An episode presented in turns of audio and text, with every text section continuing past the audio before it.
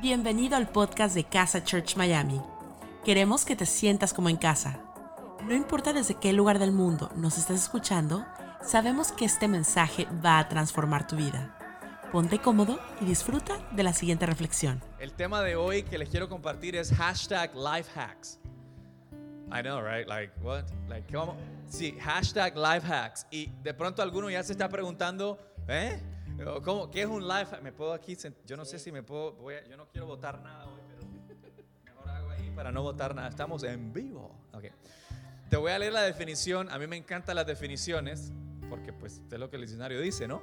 Ah, y miren, hay una definición de life hack, te la quiero leer. Dice, un life hack es una estrategia o una técnica adoptada para administrar el tiempo y las actividades diarias de una manera más eficiente.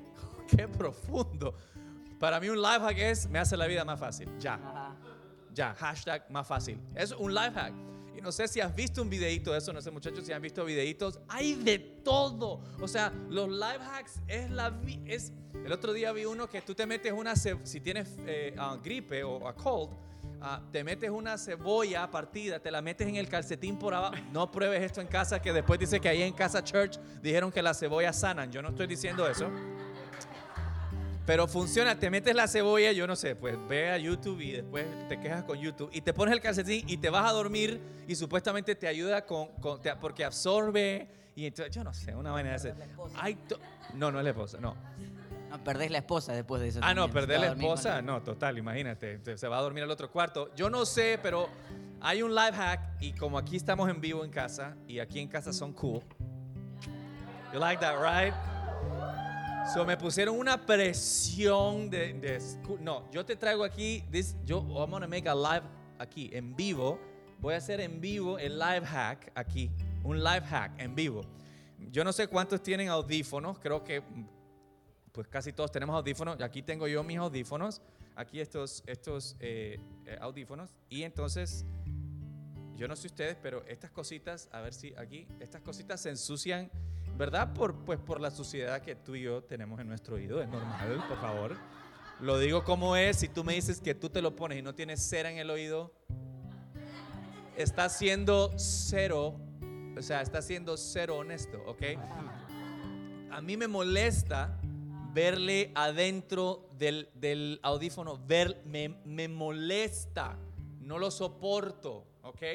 Entonces me puse a hacer mi investigación y yo he tratado de todo. He tratado hisopo, así dice, ¿no? El, Q-tip. He tratado el Q-tip. He tratado eh, palillos de dientes, sí. el, el, toothpick, ahí para ver si le sale, no sé qué. No, terrible. Hasta brochita. He tratado un cepillo de dientes usado. No sé cómo salió eso. Pero me encontré este live hack, mi amor. ¿Me puedes live hackear este momento, por favor? Gracias. Y uno compra, voy a, tapar aquí porque no están patrocinando y si no patrocinan no le damos tiempo al aire. Esto es, eh, se llama eh, a, potty. Eh, es como una, pero no es plastilina. No vayan después a los niños a sacar la plastilina Play-Doh allá de los niños. No sirve así, no. Es este, es, es potty, es P-U-T-T-I. Entonces ya voy a, no voy a estar diciendo malas palabras en vivo. no, entonces,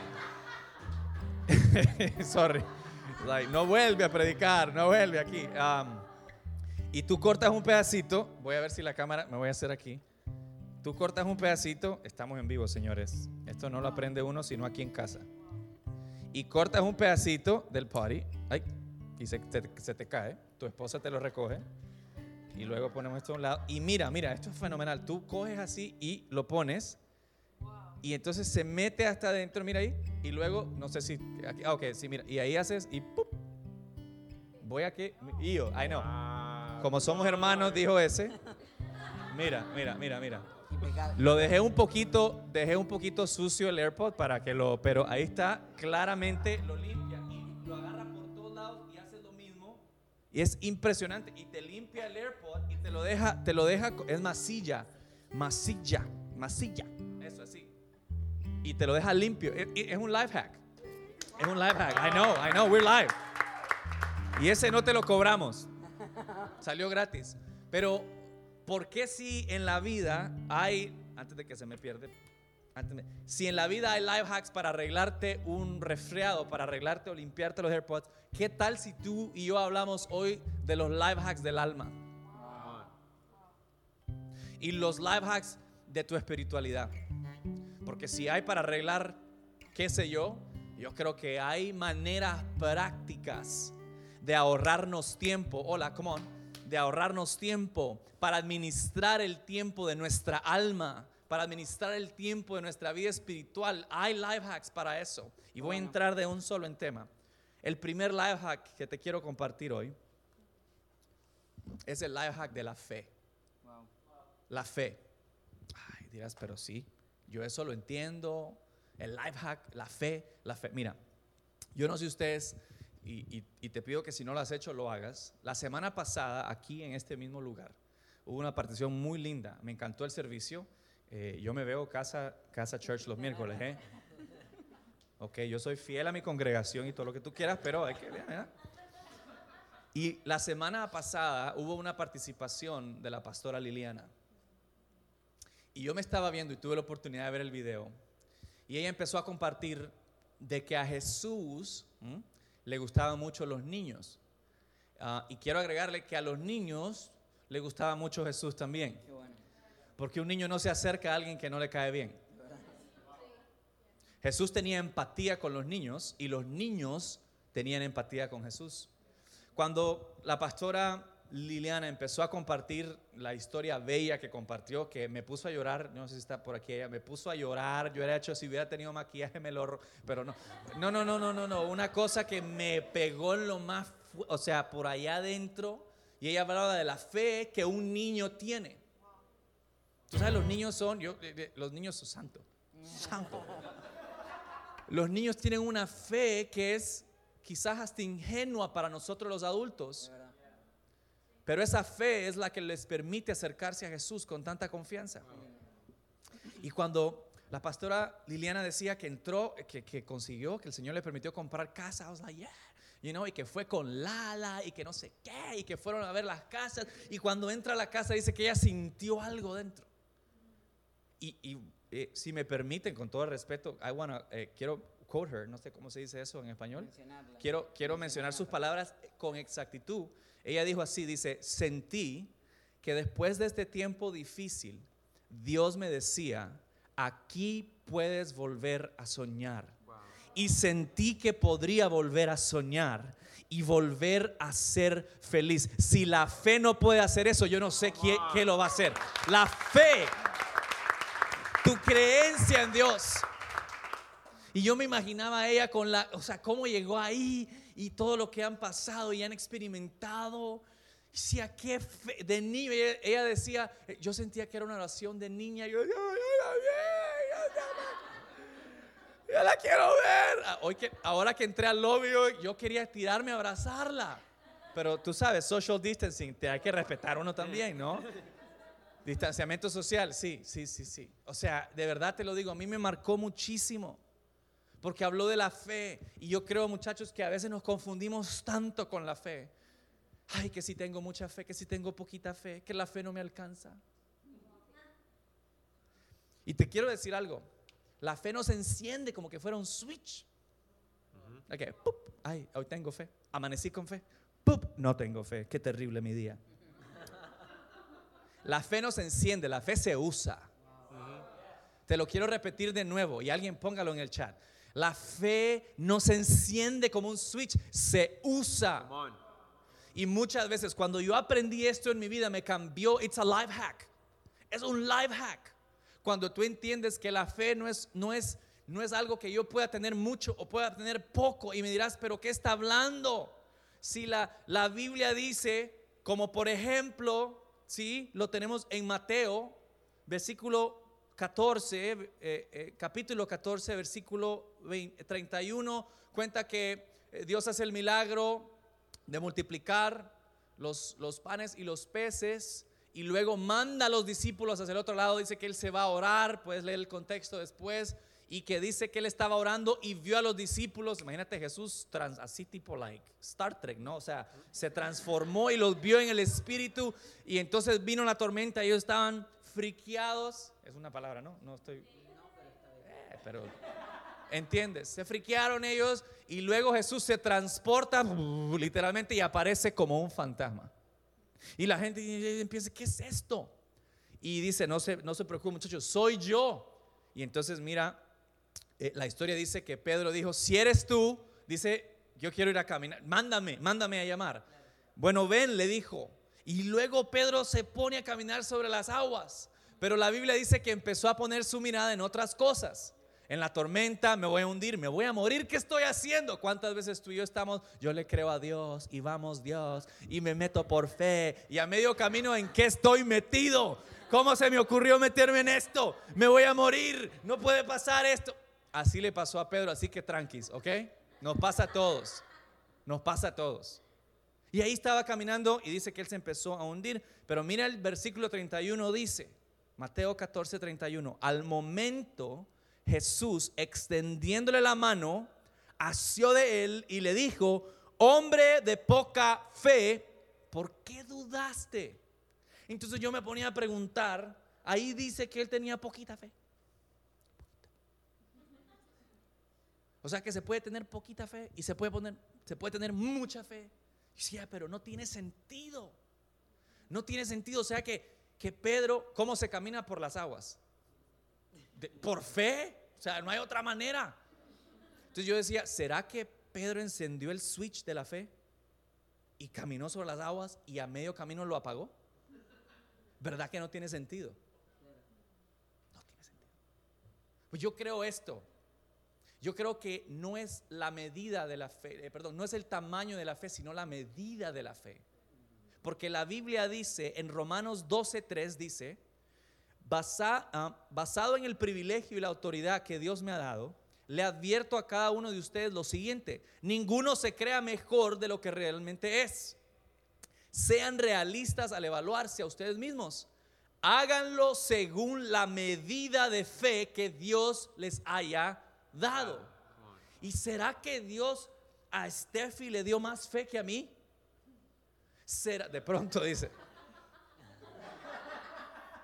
¿será que Dios le dio a ese o a Gerson, le dio más fe que a mí? Yo, a mí no me suena a Dios eso.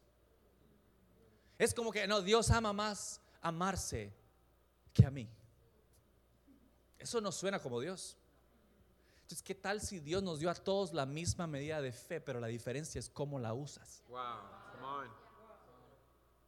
Yo creo que Pedro se bajó de la barca con la fe, pero a mil. Aquí estoy yo, démosle. Sí, claro que sí. Primer hombre de caminar en el agua que no fuera Jesús y el único, por lo que entiendo, ahí va caminando, pero empezó a ver la circunstancia alrededor y se empezó a hundir y a hundir. Y Jesús le dice: Pero, brother, ¿por qué dudaste? Hombre de poca fe, ¿qué pasó? Ibas bien, ¿por qué la dejaste de usar? Wow. Y creo que así nos pasa a ti y a mí. Empezamos a emprender un negocio y en las primeras de cambio dice, no, esto es tan negativo, tiremos el negocio.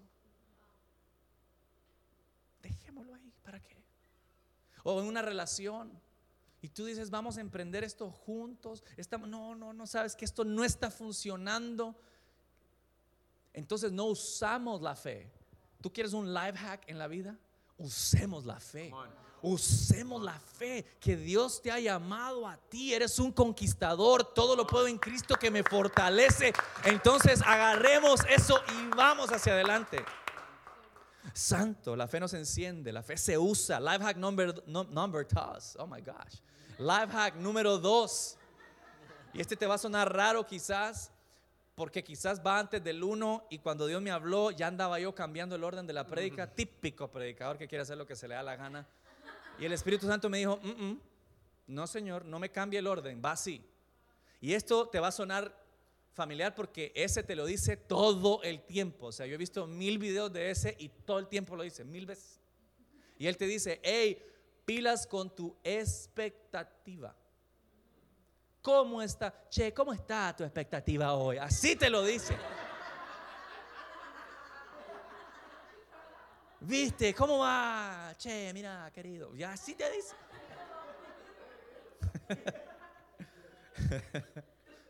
El life hack número dos es la expectativa. Tú dirás, ¿qué- ¿Cómo así? ¿Qué onda? Qué raro está eso. ¿Qué es, qué es tener expectativa? O sea, es, es esperar algo. Es llegar a un lugar, llegar a una conversación, a una llamada por FaceTime o como sea, llegar el domingo a la iglesia, a conectarte, aquí hoy el miércoles. ¿Dónde está tu expectativa? ¿Qué estás esperando? Te voy a decir una cosa. La expectativa siempre le va a abrir o le va a cerrar la puerta a la fe. Wow, es verdad. Tu deseo, tu iniciativa interna, le va a abrir la puerta a la fe o se la va a cerrar en la cara.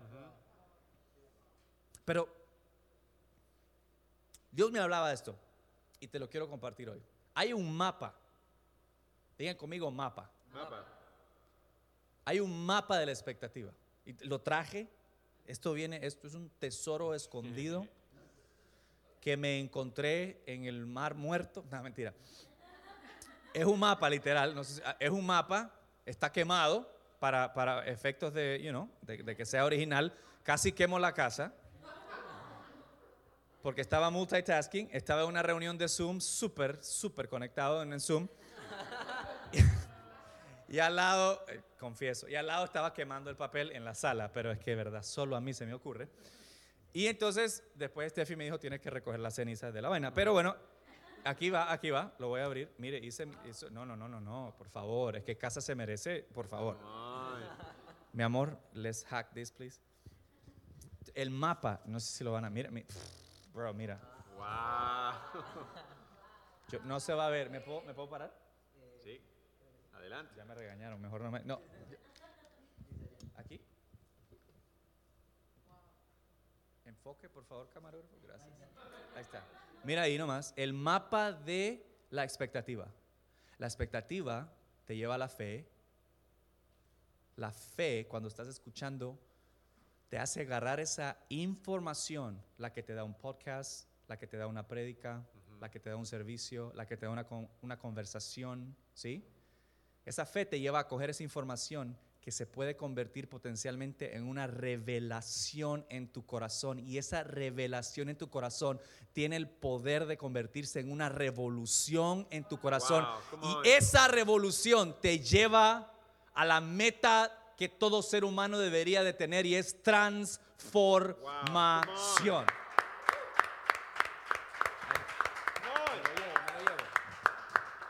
Me lo llevo. Wow. ¿Qué? Que lo que ese te repite todo el tiempo, te lo repite porque quiere ver tu vida transformada por el Espíritu Santo. Como algo tan insignificante como la expectativa te puede cambiar la vida, porque es que es ahí donde todo comienza. Cada domingo que te conectes a la iglesia, cada círculo, cuando te metes a verle la cara a tu líder del círculo, círculo, ¿verdad? Lo dije bien. Ah, como se, allí en ese momento tu expectativa va a dictar siempre tu resultado. Tú quieres transformación en tu vida, vamos, empieza con la expectativa correcta. Me voy a vestir bien, voy a estar listo, no voy a estar echadote en la cama como que así. No, no, no, no, no, no. ¿Cómo fue que me dijiste hoy? Como un como un choripán. Ah, como- no, no, no usted como un choripán, aunque algunos algunos vamos en esa dirección eh, eh, después de la pandemia, pero ahí puro choripán, ¿no? O sea, así, ¿verdad? Alguna cosa así. No. Vamos, tu expectativa es la que te abre la avenida, la avenida a tu transformación. Y si algo tú y yo deberíamos de anhelar, es la transformación de nuestros corazones.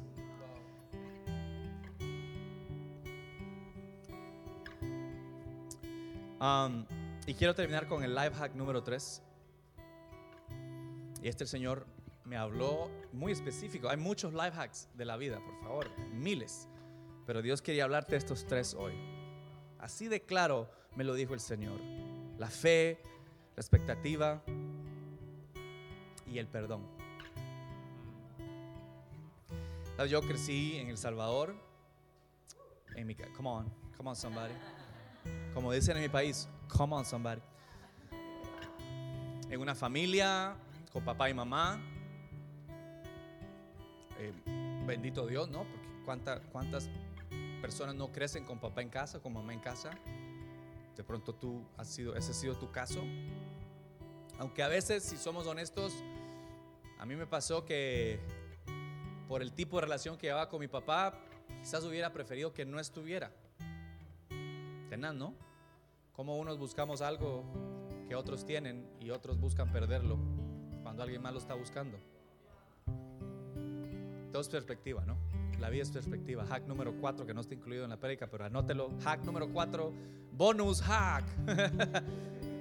tú cambias tu perspectiva. Muchas veces tú le estás pidiendo a Dios algo y Dios lo único que te está pidiendo es cambia tu perspectiva y tu respuesta va a estar en tu perspectiva. Pero ya, ese es para otra vez. Vuelvo. Y tuvimos una relación muy, muy brusca. Mira, los recuerdos que yo tengo como bebé, ¿ok?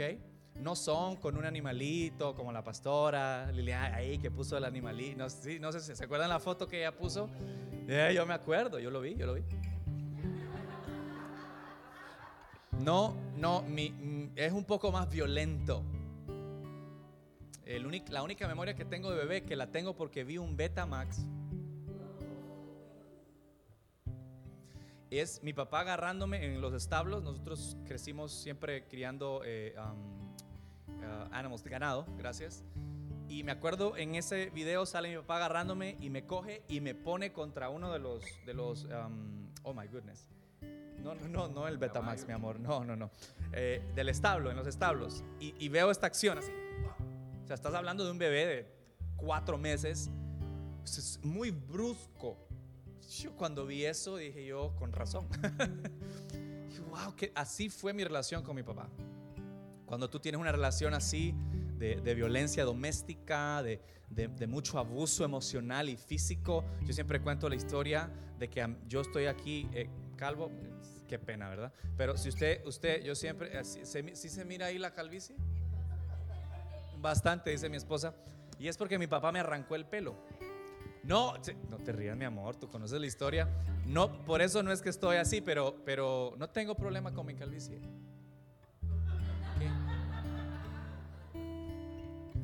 Pero una vez yo estaba que quiero, que quiero, que quiero y dijo, mira, ya estoy harto, me agarró del pelo y salí a volar. Pero se quedó un pedazo de pelo en su mano. Cuando mi mamá se da cuenta, imagínense, el niño con el hoyo aquí, literalmente el agujerote aquí, ¿cómo, ¿qué va a hacer en la escuela? Van a decir, pues mi mamá me llevó a que me lo cortaran el pelo, que me lo arreglaran y le dijo a la maestra, ay, fíjese que cuando fuimos, ay Dios mío, cuando fuimos al salón de belleza, el- el- la, la tijera tenía un hongo y se le pegó el hongo al niño y se le cayó el pelo. Y, qué bien, mamá, qué bien. Tremenda la excusa, ya ve el niño con el hongo. Ah, muy bien. O sea, no se pudo inventar otra historia, sino que la tijera de la peluquera tenía hongos. Señores, por favor, las mamás sean más creativas, por favor. Imagínate, yo fui creciendo con eso hasta el momento que me fui a los 19 años, llamado por Dios aquí a Estados Unidos. Pero yo me fui en ese avión diciendo, por fin me largo de mi casa. Estoy siendo honesto con ustedes. Me largo, no soporto más estar ahí. Porque mi casa debería ser el lugar más seguro y es una prisión. Y quizás tú te has sentido así también. Pero Dios puede, a través del perdón, empezar a solucionar esa situación. Tú no puedes cambiar la gente, pero puedes cambiar tu corazón. Y me recuerdo, a los seis meses vine de regreso y a- a- a- viajé de regreso a El Salvador y tuvimos la discusión más fuerte que he tenido con mi papá. Íbamos de camino al aeropuerto a dejarme ya después de dos semanas de estar ahí. Y me dice, eh, mi papá me pregunta, él iba manejando, yo iba ahí de copiloto y me dice, tú, tú te despediste de tus abuelos. Yo le dije, no, no había visto ni siquiera a mis abuelos por ir a ver a Gerson. Y um, true story, true story. Él no sabe, pero aquí se va enterando. Porque preferí pasar mi tiempo con mis amigos y con la gente de la iglesia y todo lo que es. No, entonces en ese momento mi papá explota de una manera que en mi vida lo había visto, todo ese eh, eh, rage, ese, ese, ¿el qué? Esa ira, ese enojo, una cosa así.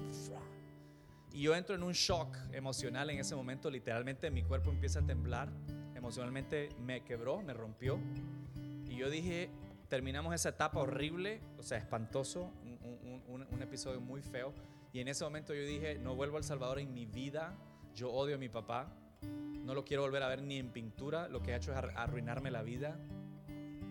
Sin saber que se estaba arruinando la vida era yo mismo. Wow.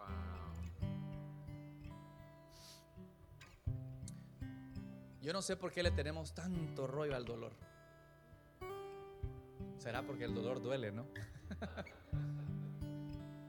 Pero si supiéramos que el dolor lo que puede hacer es revelar el propósito de Dios en nuestra vida. ¿Sabes? Una cosa, y lo voy a decir así, una cosa son las heridas y otra cosa son las cicatrices. La falta de perdón me dice que mi herida sigue abierta. El perdón me muestra que tengo una cicatriz. Yo creo que hoy muchos de nosotros tenemos heridas que están abiertas, que necesitan perdón. Marce dijo hoy que la ofensa en uno de sus 7000 lives, you know what I'm saying? Ah, no, no, no, por favor, o sea, no, no, no. She's amazing. Ella dijo que la ofensa era una decisión. También perdonar es una decisión. O te ofendes o perdonas. O dejas la herida abierta o se sana y se convierte en una cicatriz. No nos gustan las cicatrices. Yo tengo una en la mano porque me inserté una raíz de un palo de mango y me atravesó toda la mano. A lo Jesús, tú sabes, siendo como Jesús, you know?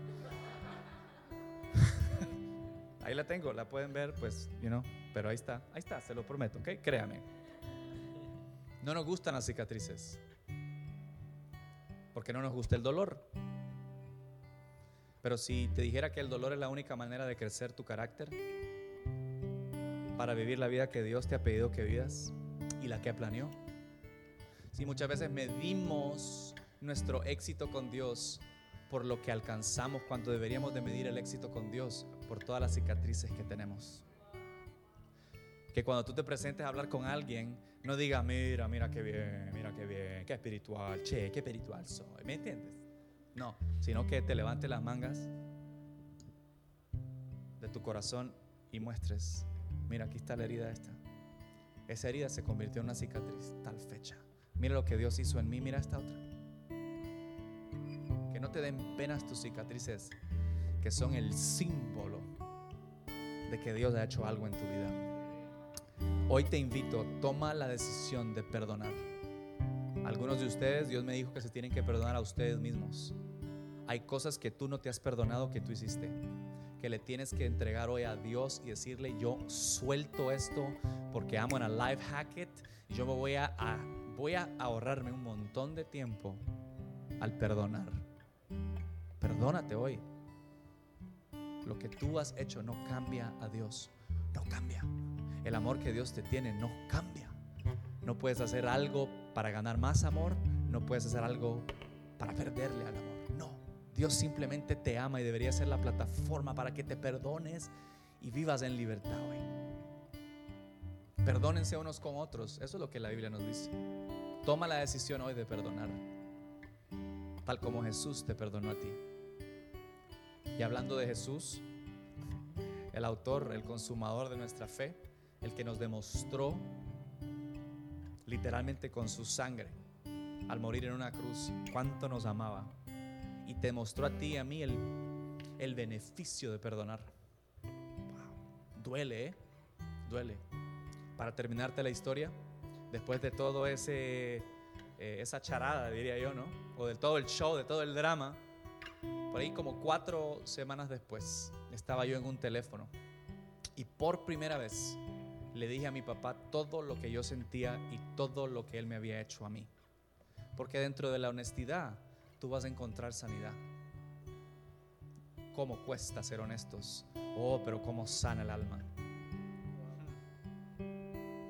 Life hack número 5, bonus, ser honesto. Y mi papá por primera vez lloró, o por lo menos que yo lo había escuchado, ¿no? Y él lloraba, lloraba en el teléfono diciéndome, perdóname hijo, perdóname hijo, perdóname hijo, perdóname hijo. ¿Es mi relación con mi papá perfecta hoy? No. ¿Es saludable? Sí. Porque permitimos que el perdón fuera el que sanara las heridas del corazón y hoy tengo un montón de cicatrices, hasta esta que está aquí. Pero esto me recuerda a mí, que aunque no fue por eso que me quedé, esto es pura herencia, señores, pero me recuerda lo bueno que Dios ha sido conmigo y el perdón de Dios que habita en mi vida día tras día. Gracias por habernos acompañado en esta enseñanza de Casa Church Miami. Esperamos que haya sido de mucha ayuda. Te invitamos a que lo compartas en tus redes sociales y que nos dejes tus comentarios. Para más información de nuestras actividades o para conocer más de nuestra iglesia, puedes ingresar en casachurch.miami y seguirnos en nuestras redes sociales.